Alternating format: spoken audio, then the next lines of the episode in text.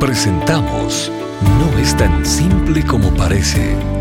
Las respuestas del doctor Miguel Núñez a tus preguntas del día a día.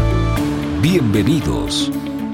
¿Qué opina de aquellos que dicen que fueron y regresaron del cielo o del infierno y cuentan sus experiencias? Bueno, últimamente, yo diría quizás en los últimos 10, 15 años, uh, quizás 20, han aparecido una serie de personas que han dado testimonio de una visita al cielo o al infierno y han traído sus propias revelaciones de cómo ha lucido todo aquello. En algunos casos que yo conozco de manera particular, eh, que no voy a decir que son todos, pero en aquellos que yo conozco ha habido un problema de enfermedad mental en, eh, en, estos, en estos pacientes, en estas personas. Y recuerdo vívidamente en una ocasión que en medio de un bautismo tuve que pararme a hablar a alguien que estaba hablando de una visita en, en términos que realmente lo que contaba era completamente irracional.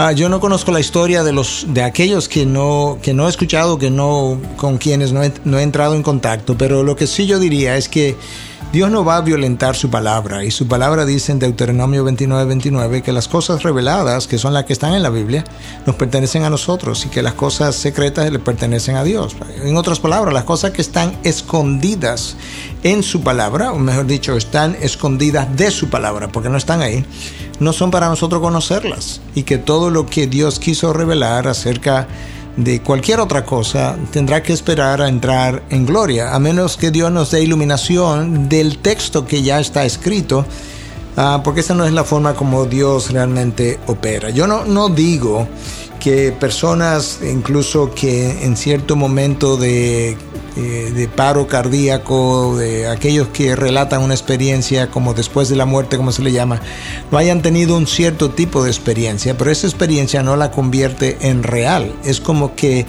uh, yo cuente un sueño, nadie me puede negar que tuve un sueño, esa es mi experiencia, pero pasar del sueño a convertirlo en realidad, ya eso es otra cosa. Entonces lo que necesitamos hacer es analizar esas esas experiencias, esos testimonios a la luz de la palabra y decir si esto concuerda. Si esas personas desearan, están convencidas de que esas cosas verdaderamente son así como ellos relatan en el infierno o en el cielo, deberían desear incluso que se hicieran nuevas ediciones de la Biblia, porque son cosas que otros debiéramos conocer. Eh, pero no lo hacemos y no lo hacemos porque realmente no creemos que podemos darle la misma autoridad que la Biblia tiene al, al, presente. De manera que no, no creemos que esas descripciones correspondan a la realidad de algo que existe de esa manera, aunque no negamos que hayan podido tener algún tipo de experiencia que los llevó a, a ver cosas y a oír cosas como ellos dicen. No es tan simple como parece. Es una producción de Ministerios Integridad y Sabiduría. Para más información, visita nuestra página de internet integridadysabiduría.org. Gracias por tu gentil atención y será hasta la próxima.